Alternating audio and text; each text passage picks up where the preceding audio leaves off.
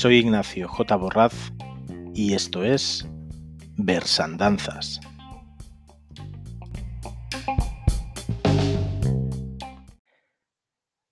Buenos días a todos. Eh, hoy tenemos con nosotros en Versandanzas a Olga Milonga.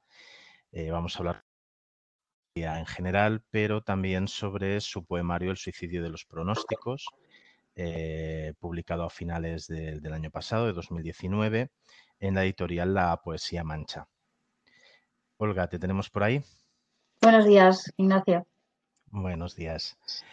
Oye, bueno, primero encantado de tenerte aquí en, este espacio, en este podcast que, vamos construyendo poquito a poco. Y lo primero que quería preguntarte es un poco, bueno, cómo llegas a la poesía, o sea, si es algo que te llegó desde pequeña, si, si fue después, bueno, un poquito que nos cuentes, ¿no?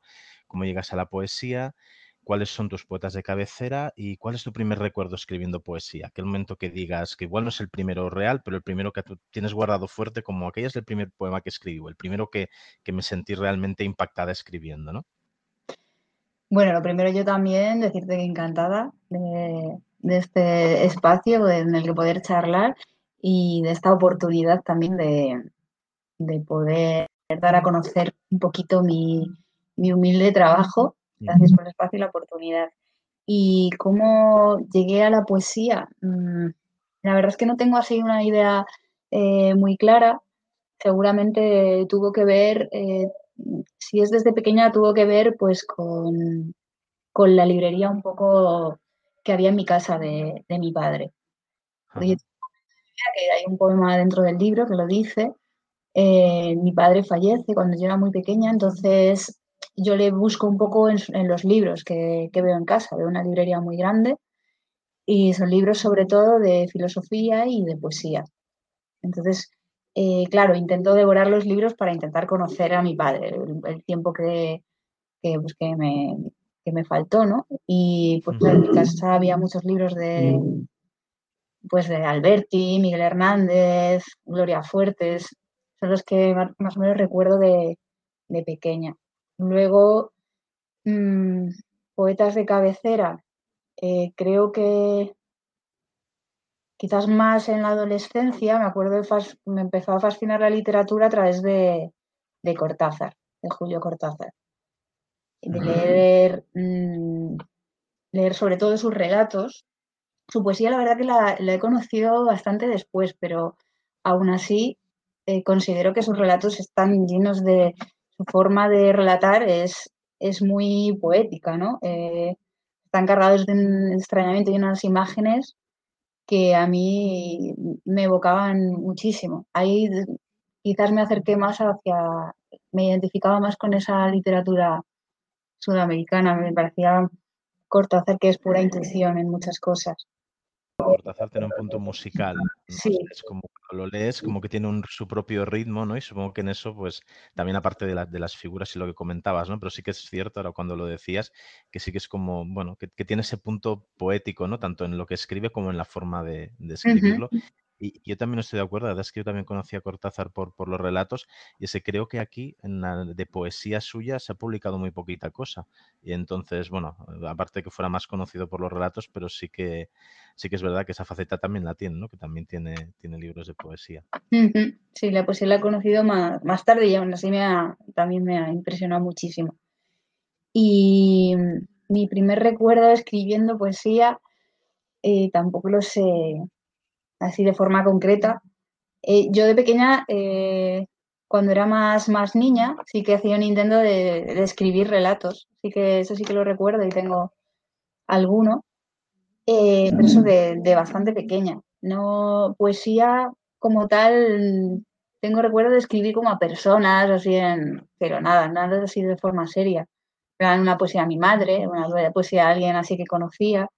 Y luego más adelante, eh, el, como primer intento más consciente así de escribir poesía sí que fueron en momentos bastante dolorosos, como de con, una carga de, emoción muy intensa. Y sí recuerdo escribir poemas, de los que hasta hace poco los he conservado, y, pero una manera muy diferente a cuando me puse realmente a escribir más en serio, que fue mm, hace un año y medio, así, que, que sí que hay un, un, hecho en mi vida que, por el que luego empecé a escribir más. Y ahora escribo muy diferente, no escribo desde esa carga intensísima de emoción, ahí no soy capaz realmente. Yo no, no quedo contenta con lo que escribo, sino que escribo después, recordándolo, cuando ha pasado un poco un tiempo. Entonces, mm, eh, más en serio, eh, que me, haya puesto a desarrollarme así en la poesía ha sido hace un año y medio, no llega a dos. Mm, a partir de un poco que sí que cogí cosas que tenía antes escritas, pero luego pensé que tenía así como muchas cosas que contarme a mí misma y ordenarlas y me puse a escribir poesía. Sí, eso lo que decías, ¿no? Igual es, igual es un poco un referente como los poemas que escribes es un poco como ese vómito de algo que necesitas sacar sí o sí, ¿no? Por desgracia, muchas veces dolor. Y, luego ya cuando sí que ya empiezas a enfocarlo desde una óptica ya realmente como escritor, ¿no? De un poco de alejarte, ¿no? De que los poemas no sean directamente ahí en bruto, ¿no? Esta emoción, ¿no? Sino algo más, más, más destilado, porque al final estás tú, ¿no? Igualmente en los poemas, pero, pero de otra forma. De hecho, me recordó un verso que tienes en, uno de los poemas del, del, libro, que creo que dice que, que la poesía es la belleza ganándole la partida al dolor o algo así. ¿no? Justo cuando me contabas esto me ha venido el flash de, ese verso. Sí, bueno, es, un poema que habla de la poesía, algo como mm, diferentes, desarrollo de diferentes definiciones que por intuición me vienen un poco de lo que puede ser la poesía. Hablo del entusiasmo frente a lo dormido. Eh, ahora no recuerdo cuál es exactamente el verso del dolor, pero bueno, la puedo buscar. A ver. Mm,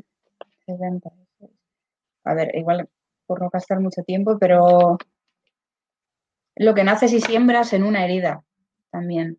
Entonces eso es un poco lo que me pasó a mí eh, con esto, eh, de unas heridas previas mm, y que escribía a través del vómito. En este sentido dejé pasar un tiempo y sobre esa herida, escribiendo, la empecé a conocer y a limpiar y cerrar.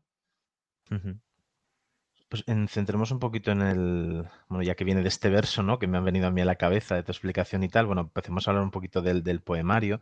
Creo que es tu primer poemario, este Suicidio de los pronósticos, de, salió publicado en noviembre del 2019. Em, y parece, a mí el título me parece muy potente, ¿eh? el, suicidio de los pronósticos.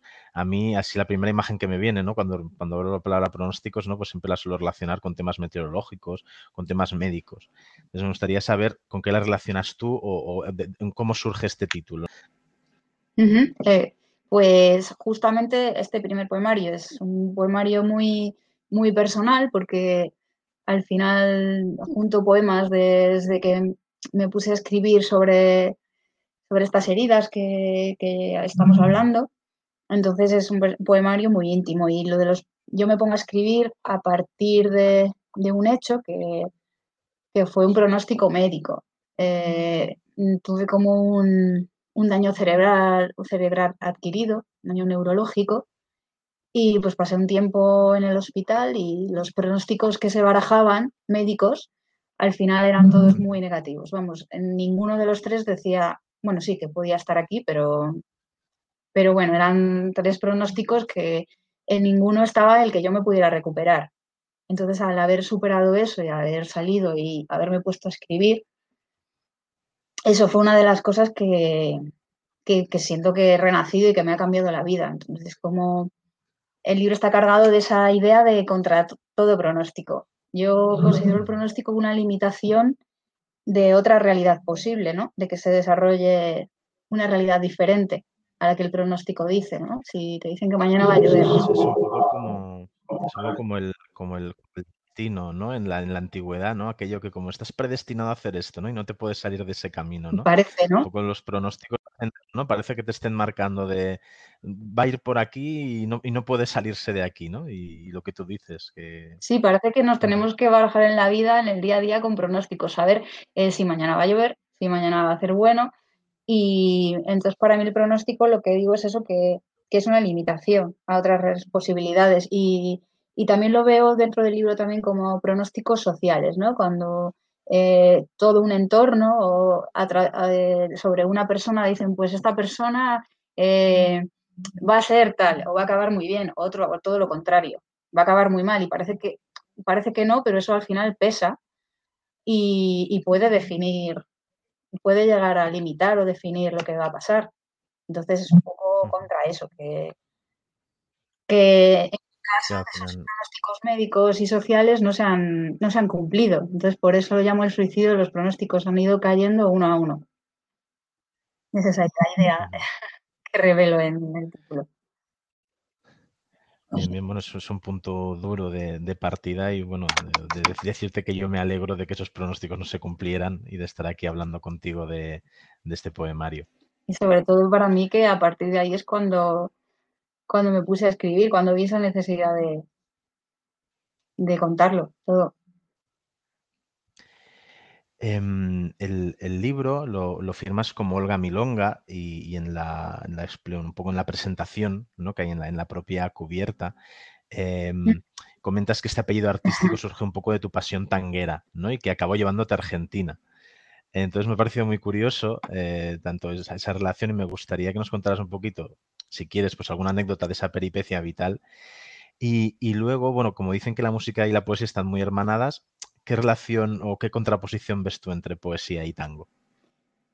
Pues lo de Olga Milonga, siempre me ha gustado mucho eh, los tangos y, aparte la palabra de por sí Milonga me gustaba.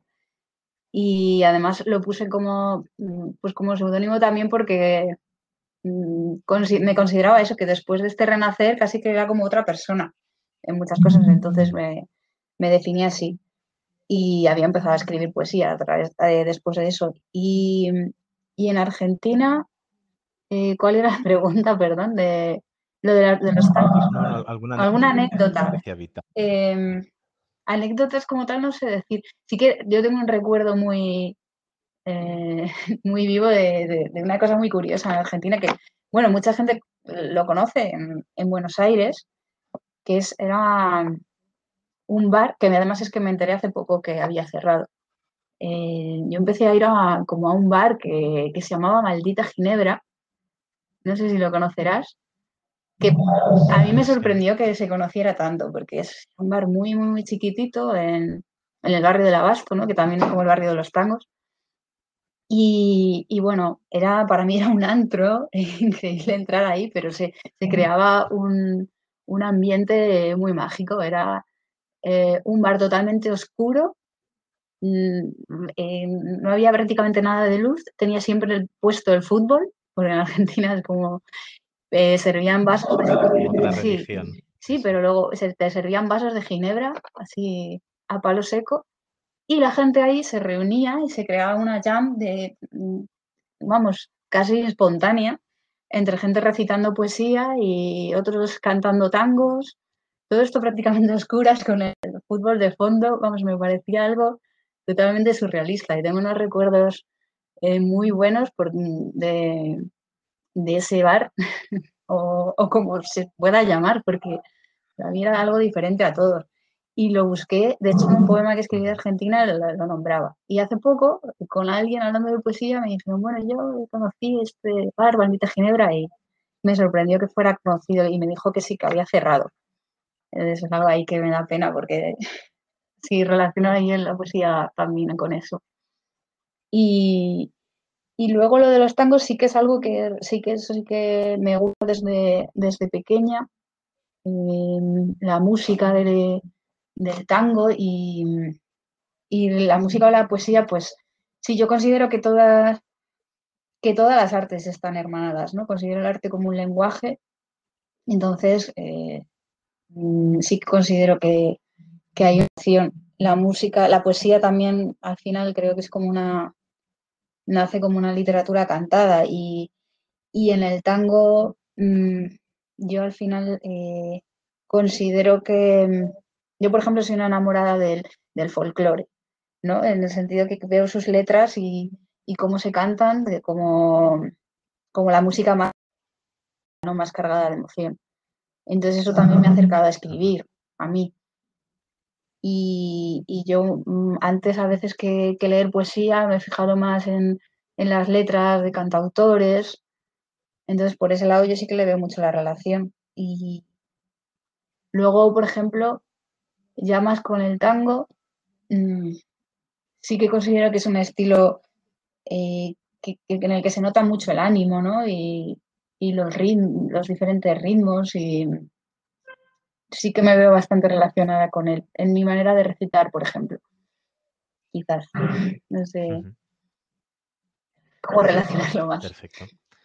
No, no, bueno, lo has relacionado un montón de maneras distintas, por ritmo, por tu forma de, por incluso con la propia anécdota que has contado de Argentina, al final es, ahí estaba súper hermanada sí, música sí, sí. Está gente recitando, otros cantando, y bueno, hay mucha poesía cantada, claro.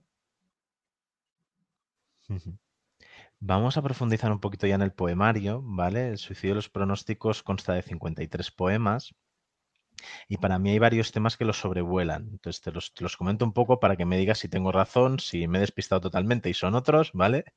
Tú me corriges. Y luego ah, tengo un par de, versos por ahí apuntados que creo que son interesantes que comentemos, pero bueno, primero suelto lo de los temas, ¿vale? Y que me, hagas tú la, la, contra de esto, a ver cómo, cómo lo ves, ¿vale? Yo lo que he encontrado es, por un lado, poemas que tratan sobre el aprendizaje entendido como, como, que reflexionan sobre el cruce de infancia a madurez o de juventud a madurez. Creo que hay varios poemas que, sobrevuelan esa idea. Luego la lucha creo que está muy presente desde muchos enfoques distintos, ¿eh? no necesariamente de clases, pero, pero también los hay. ¿no? Y un tema que para mí podría contenerse en esa lucha, pero creo que es suficientemente relevante como para que lo mencionemos por su propio nombre, como es el machismo y la violencia de género. Y, por otro lado también poemas más de, de amor-desamor, ¿no? Eh, igual casi más de desamor que de amor, ¿no? Porque todos tienen un fondo así agridulce, ¿no? En el, en el fondo.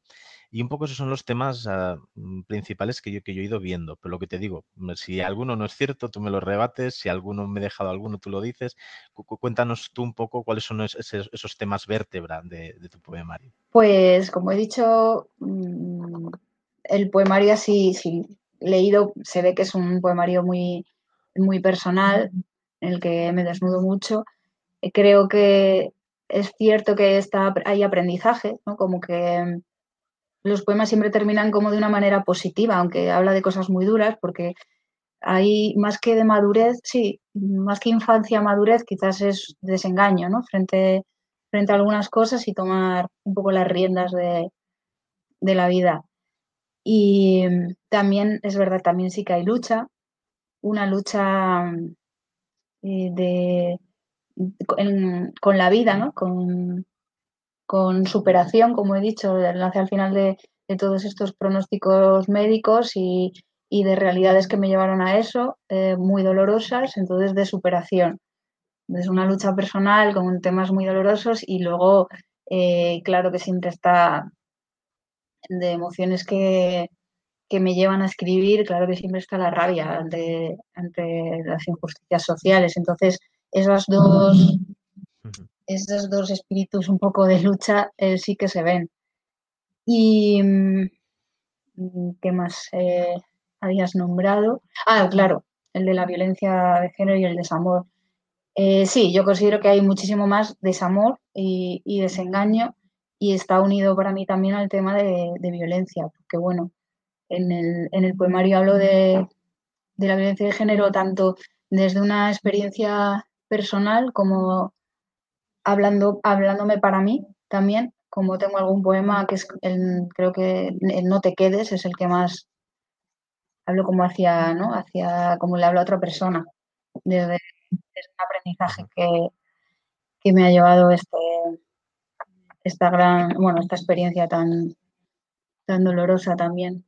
Y, y bueno, sí, sentía la necesidad de hablar de, de, este, de violencia de género eh, y del machismo que hay, que hay en la sociedad. Hay, hay varios poemas, claro, como has dicho, que desarrollan eso. Sí, al final es un tema que, bueno, yo que, hay mucha gente que dice, oh, no, es para tanto, pero, por desgracia, si, si, tienes realmente, no sé si, tienes amigas, ¿no? Que es mi caso, al final acabas viendo que, que de una manera u otra, eh, alguna, algún tema de violencia de género, de machismo, casi cada mujer que yo conozco lo ha sufrido. Entonces no puede, no puede, no es algo menor, ¿no? Entonces creo, creo, creo que es importante que esto, pues como haces tú, ¿no? Con, creo que son poemas aparte muy potentes, que no, no directamente el título es El machismo mata, ¿no? Que realmente esto pues esté reflejado, porque al final, por desgracia, es, es una parte de, de, lo que vivimos. Sí, desde luego. Creo que decir que no es para tanto es, es mirar para otro lado y al final mm, ser un poco cómplice. Justamente ese poema habla como termina, me refiero, con el machismo mata, ¿cómo te atreves aún a cuestionarlo? Es algo que, que está en, en, el día a día y, y no solamente, pues, bueno, sí, es muy evidente ya. Vale, es que pasamos un poquito a esos, a esos versos que tengo por aquí apuntados, ¿vale? ¿vale? Son dos o tres pinceladas, digo por no, por no, irnos de tiempo, que ya estamos más o menos en, en, el tiempo de la entrevista, pero no pasa nada. Sabía yo que hablaría tanto, porque soy tan tímida. ¿vale? Hay, hay, hay, un par de poemas y hay algunos que hay unos versos concretos, ¿no? Por ejemplo, eh, Santiago, he ido quitando piedras a tu camino para no volver a tropezar con tu recuerdo de botas rotas. Hay un par de tres de poemas que hablan sobre, sobre Galicia, sobre Santiago muy en concreto. Entonces, bueno, a saber un poquito de eso, que nos hablarás sobre, sobre esa, bueno, sobre esa morriña. Realmente hay un poema llamado Morriña, ¿no? En que hay, en que aparece, aparece Santiago. Pues eh, aparece Santiago porque viví, bueno, toda mi familia es gallega, mi ascendencia es toda de Galicia. Eh, yo viví allí en Santiago como seis o siete años. Y claro, yo tengo unos sentimientos muy, muy contrapuestos, porque para mí fueron unos años en los que, bueno, me cargué de problemas, una juventud así un poco al límite, pero claro, también eh, me parece un lugar extraordinario y tengo pues mucha, una, una nostalgia que me atrapa en, a, ese, a ese lugar. Entonces, no volver a tropezar en el sentido con todos esos, pues con todos esos obstáculos que me puse a mí misma, ¿no? Eh, por mi forma de vida y en Santiago, en esa ciudad. Condensa muchas cosas a las que no quiero volver también. Una etapa a la que no quiero volver, como, como yo vivía, pero, pero claro, en un lugar que para mí representa muchas cosas. Mi familia también está allí, me parece maravilloso, Galicia. Entonces hay una, como una contradicción, pero que en la que vivo He estado dos veces en Santiago y la verdad es que me parece una ciudad muy mágica, ¿no? Es, esa aura, igual un poco sacada de siglos anteriores, ¿no? Toda esa, creo que en alguno de tus poemas también mencionas, ¿no? Como la, la memoria de la piedra o algo así. Y, y, y realmente, bueno, veo, veo, muy, muy razonable que alguien, que alguien tenga morriña, porque esa ciudad realmente a mí me ha gustado muchísimo. Tío. He tenido ocasión en los últimos dos, tres años de estar dos veces y, y me gusta muchísimo la, la, la, ciudad en sí. Sí, no, no es, yo creo que la morriña es, es algo, no sé, estar, estar es algo muy difícil de explicar. A mí ahora me gusta porque yo siempre voy a Santiago, porque al final está mi familia allí. Y ya la última vez también presenté mi libro allí y ahora ya lo vuelvo a asociar con algo más positivo, ¿no? Que ese recuerdo negativo que ha sido pues conocer a gente pues, mm, con la poesía. Entonces eso todavía me lo carga más de magia. Salto a otro verso tuyo. Eh, la palabra como arma de creación masiva. Eh, al leer este verso, yo relacioné, hay un libro de, de, de, fantasía, ciencia ficción, bueno, más fantasía, la verdad que se llama Lexicon de Max Barry, en que los protagonistas son como si fueras una especie de secta de poetas, os hacen llamar poetas, y, y trata sobre, bueno, sobre la, sobre la sobre la fuerza de las palabras, ¿no? Un poco lo que desarrolla ese libro es que hay como que hay palabras tótem con las que puedes obligar la voluntad de otras personas, ¿no? Y entonces estos poetas se entrenan pues para uh -huh. tener estabilidad. Entonces, más allá de, esta referencia, no es un poco fantasiosa, pero realmente, no sé, yo sí que creo que las palabras son como generadoras de realidad, ¿no? Al final lo que, lo que decimos y lo que expresamos está presente y lo que callamos es como que lo tapamos, ¿no?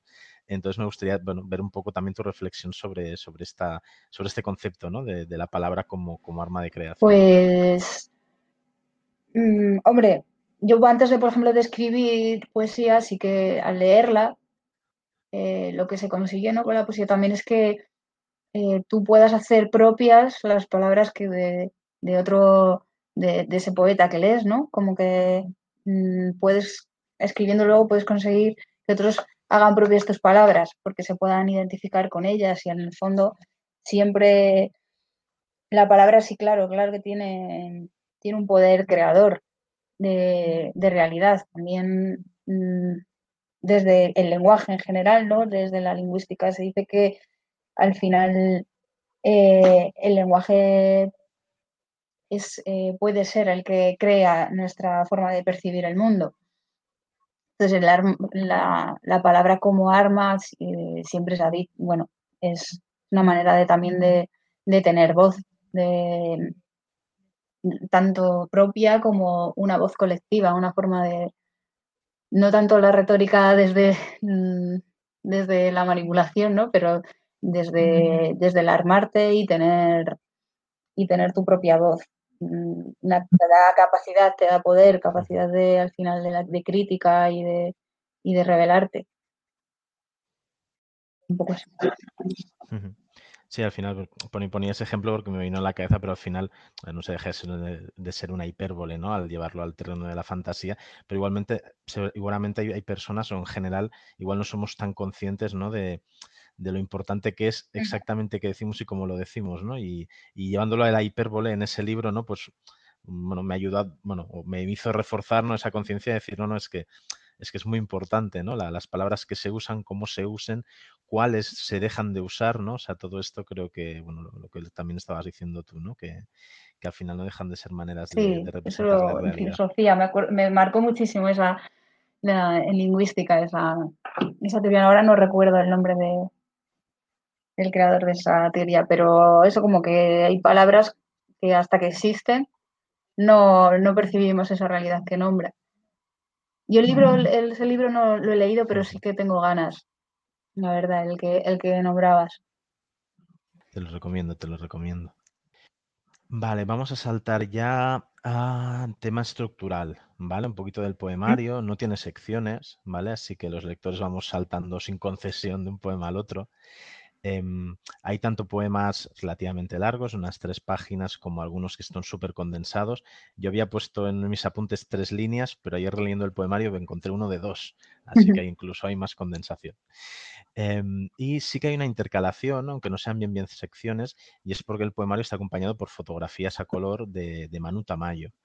Y me gustaría que nos hablaras un poco sobre, sobre esa decisión de, de, que no haya secciones, ¿no? divisiones en el poemario y sobre qué, qué efecto crees que crean las, las fotos de mano, ¿no? Si completan tus poemas, si ofrecen otra perspectiva, ¿no? Un poco, bueno, ese, esa, esa, bueno, esa conjunción ¿no? de, imagen y palabra que... pues el hecho de que no haya secciones sí que es una cosa pensada y que tiene que ver también con la idea del libro, que era como, si estoy hablando de los pronósticos, ¿no? Eh, al final, por ejemplo, si pones un capítulo es un poco spoiler de lo que va a haber.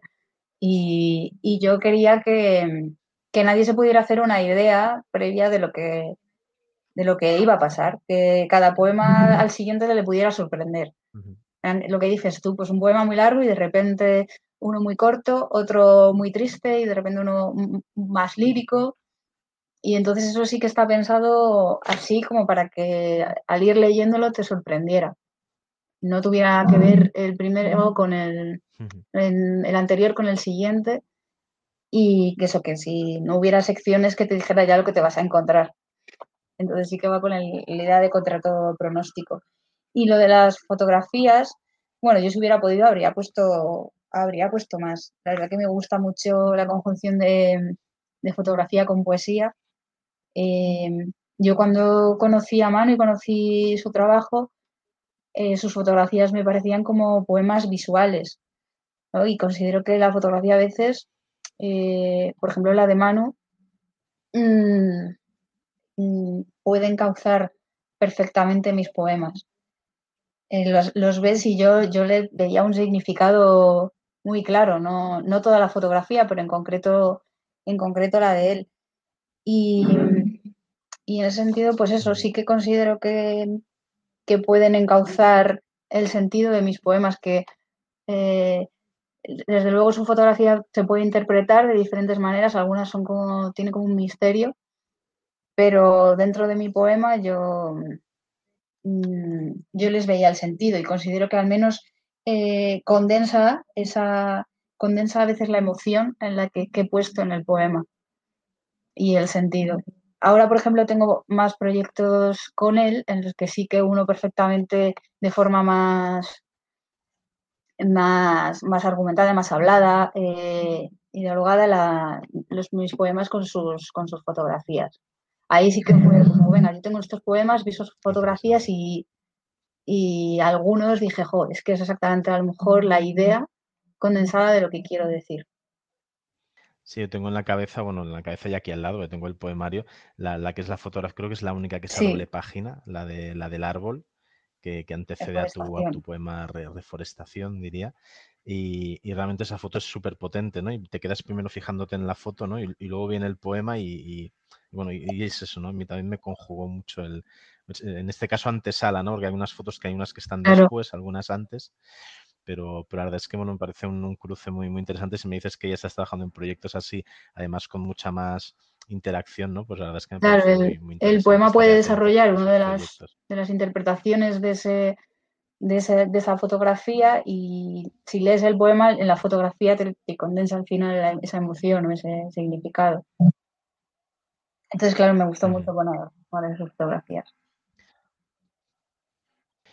Pues vamos a pasar ya cuatro Vale. Preguntitas súper rápidas, ¿vale? Y cortitas, un cuestionario rápido y ya finalizamos la, entrevista y bueno, y pasaremos a la parte de recitar, que luego pues nos, nos eh, deleitarás con, con recitado de varios poemas tuyos. Em, rápidamente, eh, recomiéndanos a un poeta injustamente olvidado. Pues yo no sé si, si olvidada, la verdad, yo porque no, no considero que sea una poeta que, que esté olvidada, pero sí que mm, sí que desde luego yo la he descubierto tarde y veo que hay, hay personas que no la conocen. Y es Francisca Aguirre. Es claro que tiene un nombre en la poesía española muy importante, pero, pero yo considero que debería tener más. Para mí, de hecho, ahora mismo, mm, de lo que conozco, es, es eh, no, voy a, no me atrevo a dar yo el, el, nivel, ¿no? Pero, pero para mí ahora mismo es la, es mi referente y, es, y me conmueve muchísimo su poesía, me parece que tiene un sentido crítico y, y, su palabra es muy humana, está cargada de humanidad y, y entonces considero que, se la debería valorar más de lo que, de lo que ahora se la valora. Está cargado de eso, habla de, además de cosas que yo me identifico mucho, del dolor del mundo, de la muerte también lo nombra mucho. Pues digo Francisca Aguirre, no creo que, esté olvidada, pero desde luego no, no se la conoce tanto. Siempre está bien reivindicar a aquellos poetas. Sí, yo creo que estoy de acuerdo contigo, ¿eh? creo que no se la conoce mm. tanto como, como debería. Eh, recomiéndanos ahora un, un, una poeta o un poeta actual que te fascine. Pues ahí sí que lo tengo más claro, porque sí que me está, bueno, me ha fascinado, solo tiene un libro, y sería Laura Sam. Ahora sí que, ella, por ejemplo, ahora sí que está siendo cada vez más conocida pero me parece que es una poeta que destaca mucho. ahora que me he empezado a interesar más por la poesía oral en ciertos ambientes, sí que me parece que destaca por encima de, muchos, de muchos otros poetas y tiene mucha fuerza su poesía. Recomiéndanos. Pues ahí depende de lo que busque. Hay una que siempre he ido que ha sido en eh, la librería de las mujeres en Madrid eh, y la recomiendo. Pero bueno, por ejemplo, para, pues para poesía en Madrid está, recomiendo mucho la librería Nakama o la Semillera. Y nada, y terminamos la entrevista con completando una frase. Eh, complétame la siguiente frase. Escribo porque. Escribo porque o para. Eh, escribo porque tengo una mente muy caótica. Entonces, escribo porque de esa manera ordeno y entiendo mi locura sería como escribo para leerme la mente. Pues muchas gracias, Olga, por dedicarnos este ratito. Ahora eso, después de la entrevista ya tenemos ahí los, pues el recital de, poemas. Y nada, eso agradecerte tu tiempo y, y nada, recordaros a los oyentes que hemos estado hablando del suicidio de los pronósticos, que es el primer poemario de Olga Milonga, publicado por la Poesía Mancha. Así que si os ha gustado la entrevista y ahora cuando escuchéis los poemas también os gustan, pues ahí podéis leer. Muchas gracias a ti, Ignacio. Muchas gracias, Olga. Hasta luego.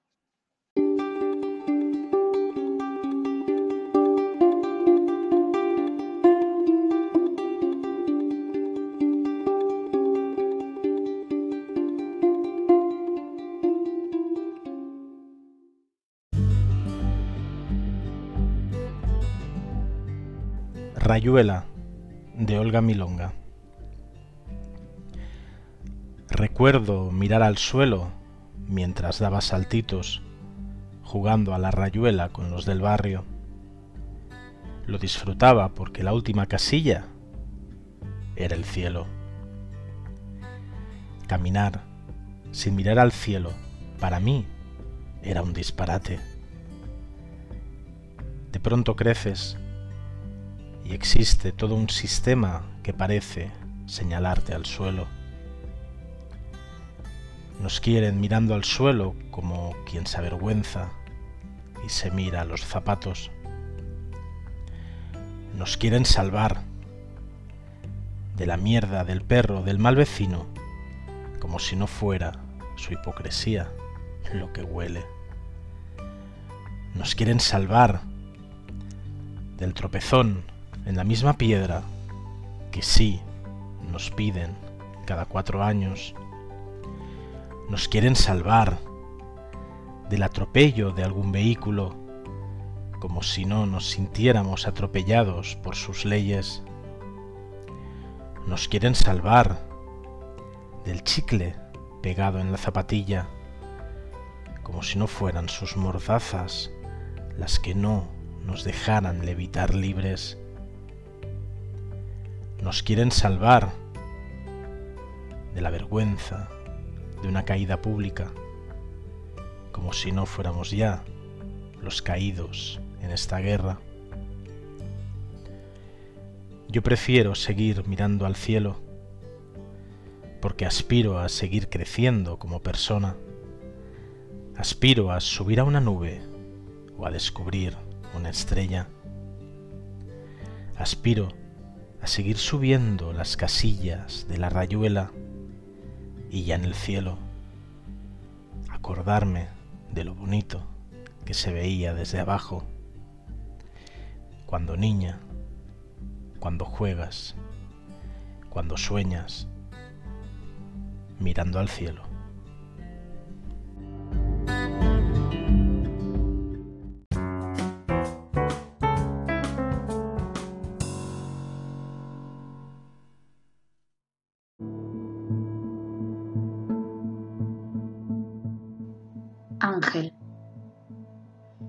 Conocí en un descampado a la hija del cansancio.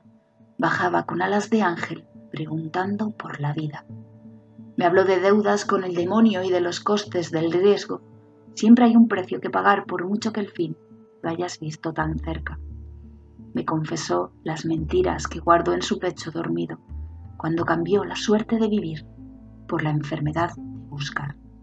Dice que se drogó con utopías, inhalando los rastros de algo mejor. Se convenció de estar a las puertas de la gloria, pero buscó y buscó su llave sin que nunca apareciera se adormeció tantos años en las cavidades de sus ojos que se colaron parásitos en sus sueños dorados y empezó a confundir la boca de la fiera con la del deseo. La muerte llegó en un aviso y le dio una valiosa lección. Buscar la tranquilidad es un despropósito propio de los necios que también buscan la coherencia.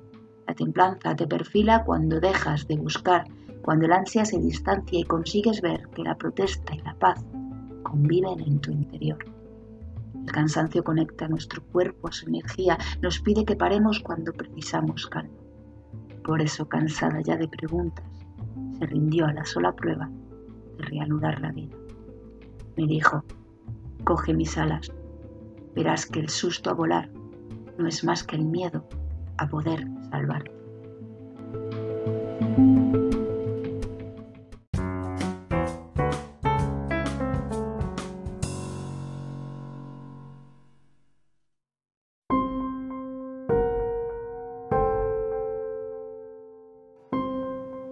Bandera roja. Hija, no te volveré a esperar. Si otra vez te alejas sin rumbo a la deriva a merced de latigazos de olas hedonistas. Porque si en esta playa me hice roca, tu furioso oleaje me erosionó con los reproches que me trajiste en cada batida. Y ahora solo soy granitos, con miedo a que suba tu marea y me invada destruyendo los castillos que he construido a sorbos de paciencia.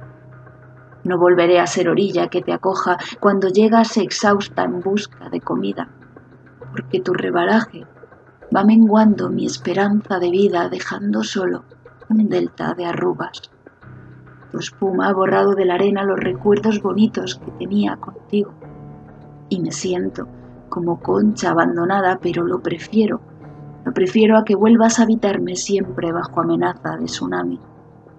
No vuelvas con tus resacas, porque me arrastran a ese mar de pena y yo, hija, yo no sé nadar, solo flotar e intentar no hundirme, pero la culpa, la culpa me pesa tanto que un día apareceré ahogada en una depresión.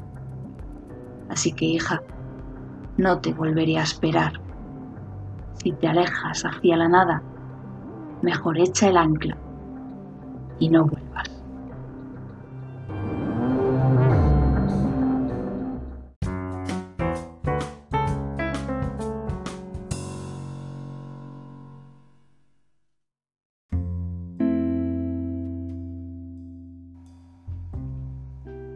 Demeter me encuentro en mitad de la tregua del ciclón que tuve entre manos y al fin me atrevo a deslizarme por el puente fracturado entre mi odio mustio y querer tierno, limpiando cada vómito esparcido del rencor y recogiendo con delicadeza cada pétalo perdido del amor. Me siento Perséfone, procurando regresar del inframundo y arrodillarme a la vida Necesito regar la vegetación de esta tierra que nos rodea y que mi raíz se haga fuerte y capaz de abrazar los años perdidos. Y así, inclinarme a tu sol para dejar de fabricar veneno en mis espinas. Me beso los nudillos para salvarme, que ya no tendrán que pelear más con las criaturas de Hades.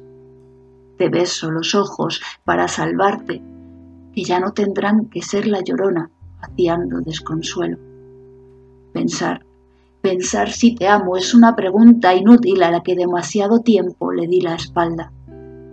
A ti, diosa de las cosechas que siembra sus campos de trigo en otoño para regalar la luz de su corona de espigas. A ti, que descendiste allá donde la tierra no es fértil y tiembla de hambre de inviernos. A ti, que masticaste las malas hierbas que me crecían haciendo que aflorara en primaveras, a ti, que cosiste a puntadas de verano los rotos de infancia para pasar las heladas. Te rindo culto en tu humilde templo, permanezco en la iluminación de tu antorcha y saboreo el dulzor de la fruta madura, sabiendo que en el ciclo del amor madre e se han compensado las estaciones.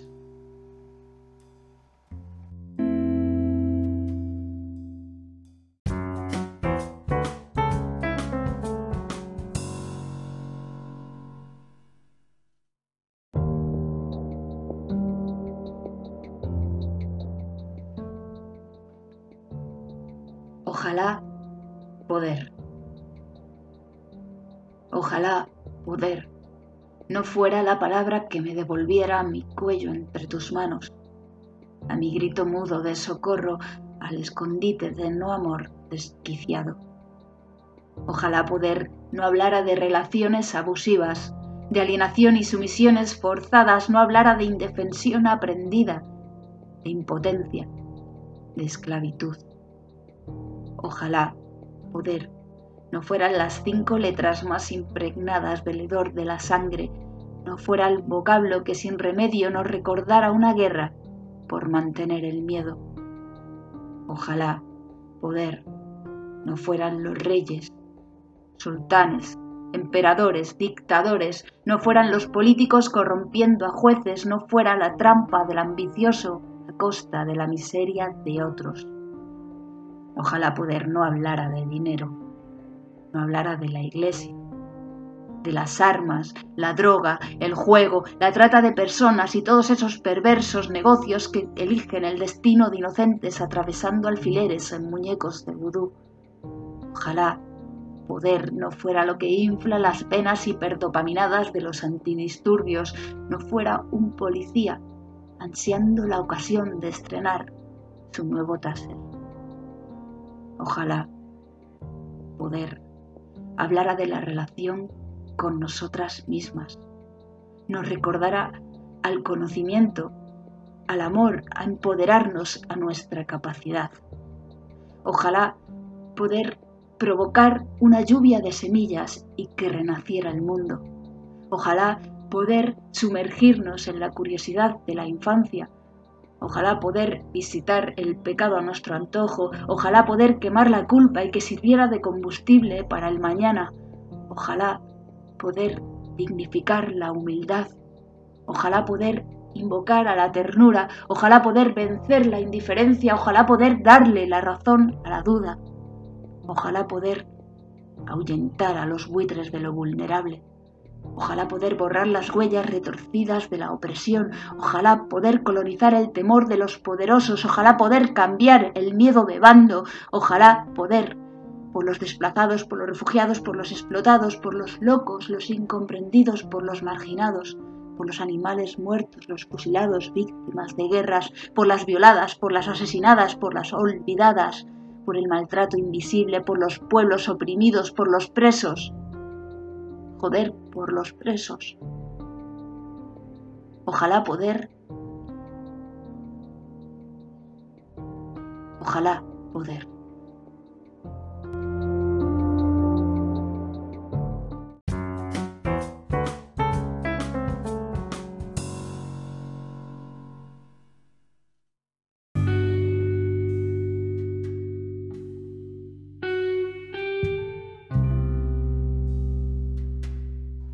Oportunidades.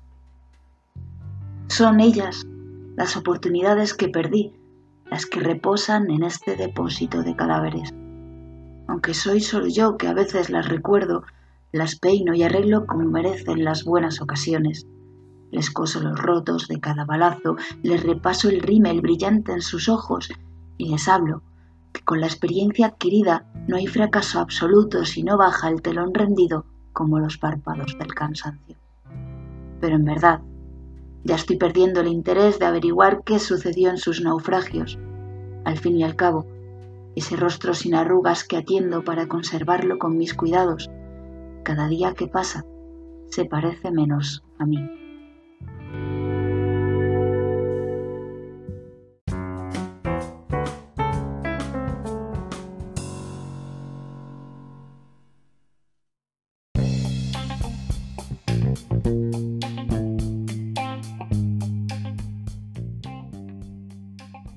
Soy Ignacio J. Borraz y esto ha sido el programa de hoy de Versandanzas.